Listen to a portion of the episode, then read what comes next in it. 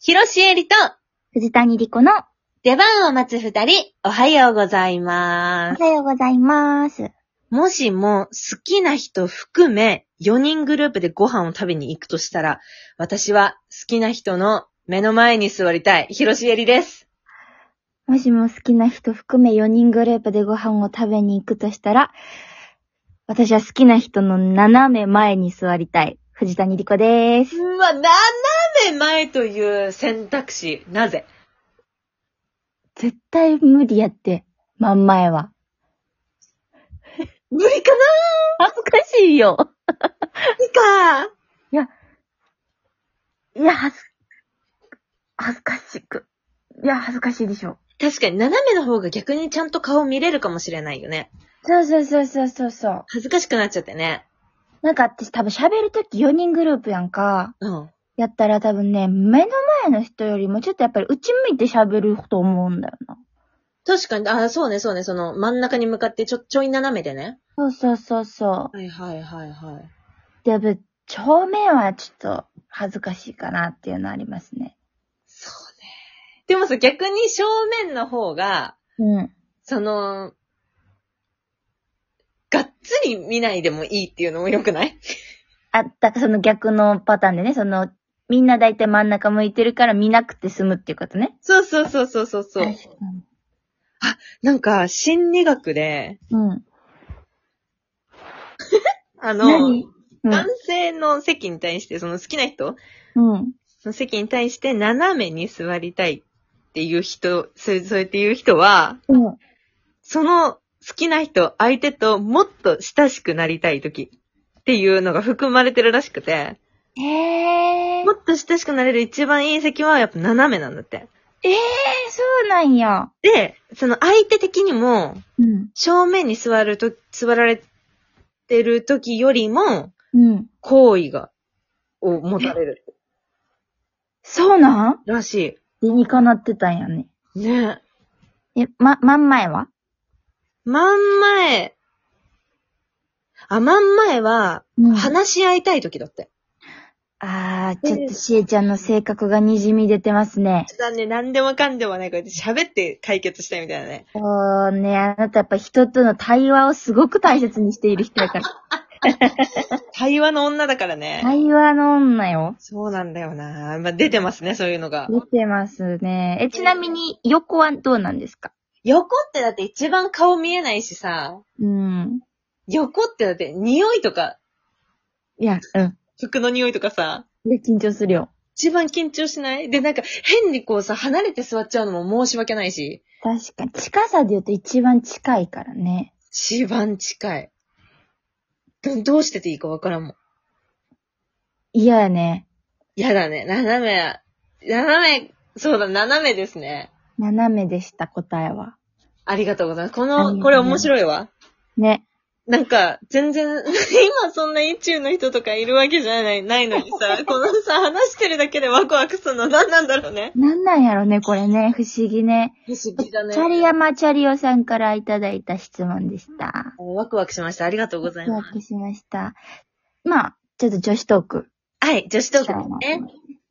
いや、聞いてもらっていい聞かせてもらってもいい逆に。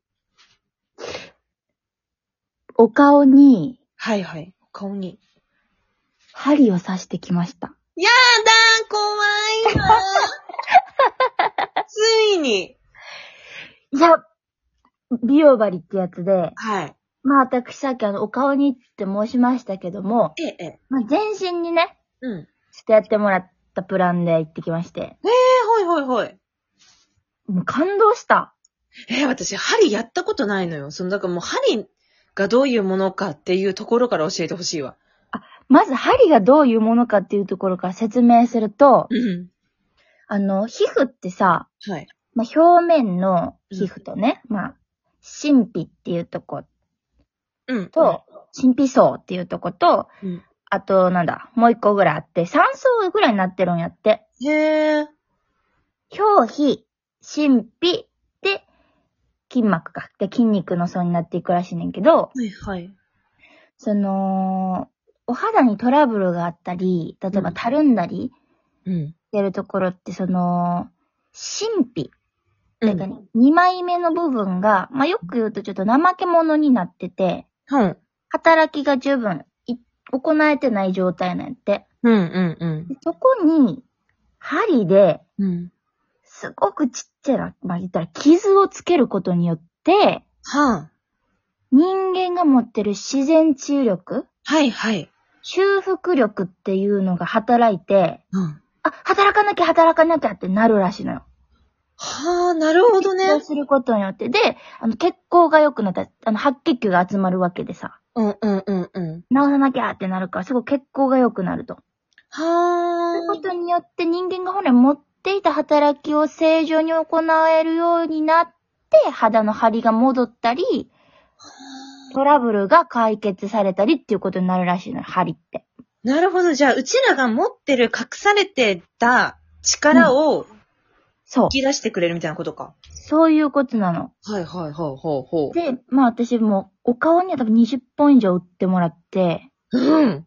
で、まずまあ顔のことはちょっとびっくりしたんやけど、置いといて、はい。体にもやってもらってんね。うん。で、首とかさ、背中とか、私が首弱くってさ、よくあの、ねじれたりするんやけど、うん、うん。で、もう、5、6年、上向けへんかったのよ。いや、そそう、あの、肩をグインって上げないと、上向けへんような状態やって、う。うん。で、整体も行ってたし、カイロプラクティックも行ったし、うん。いろいろ行ってみたけど、もう治らなかったと。うん。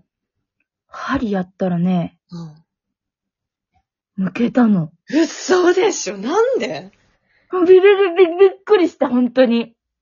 えぇ、で、一過性のものかなって思ったんやけど、針打ってもう2、3週間経つけど、全然余裕で抜けんのよ。マジなんでなんでなんで不思議。でも合ってたのかもしれない。なんかその合う合わんもあるらしくて、うん。あの針刺して、こう、反応が起きんねんで、ちょっと赤赤くなったり。おうおうえ、内出血とまでは。痛くないの。はい、はい。この針って言っても、まあ痛そうやん、刺すって。痛いよ。でもね、髪の毛より細い針なの。あ、そそう、だから刺さるときに、なんかその、まあ悪い部分、だから足つぼのさ、う。うん。痛いのは体の悪いとこみたいな言うやんいいよね、いいよねそう。いう感じで、自分の弱いところに刺すとちょっとチクってしたりするらしくて、も私もちょっと痛い部分とかあったけど、でもね、刺しちゃうと、う。うん。もうね、刺さってんの忘れるぐらい、何にも。はあ、じゃあほんと表面がちょっとチクってするくらいだ。そうそうそうそう。へえ、おうで、まあもう体のなんていうの、その、こいわゆるコリみたいなのもすんごいなくなったんやけど、はい、うん。顔よ。顔だよねいやね、あのね、うん。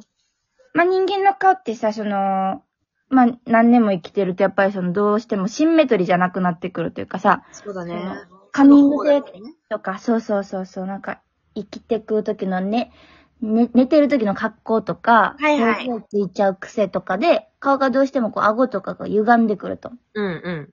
なんかそれも、まあ、見せてくださいって一番最初にこうやってお姉さんにね、うん見られて、じゃああなたの顔はちょっとこう向いてて、顎がこっちにずれてますのでう、んそこも直していきますって言われて、うん、あら、突あきつけられる。そう、直してくれんやと思って。確かにそうだよね。そう。で、さしてもらっててさ、まあ、刺す前の顔を鏡で見せられてさ、うん。まあ言われた通り確かにこうちょっと歪みがあったりさ、へえ。でね、それ、針刺して、うん。まあ刺したまま15分ぐらい置いて、うん。抜くと、うん。なんで本当に位置が戻ってんの、顎の。で、右頬と左頬の前から見た時の幅が私の場合違ったんやけど、へえ。それがね、やっぱりその均等になってんの。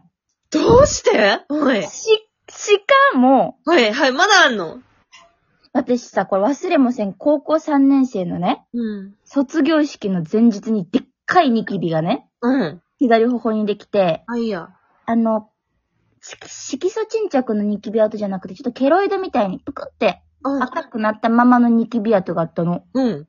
それもお姉さんが、これなら薄くできますと。嘘だ嘘だって思うやんか。思ったよ。でも15分置いて鏡見せられたら、薄くなったのえぇ、なんでびっくりしちゃっえ、た。だっていうのってレーザーでも何回もやんないとさ、薄くならないみたいに言うじゃん。そうなの。でもこれも何回もやっていくと本当に目立たなくなりますと。でも一回でも即効性がすごいの。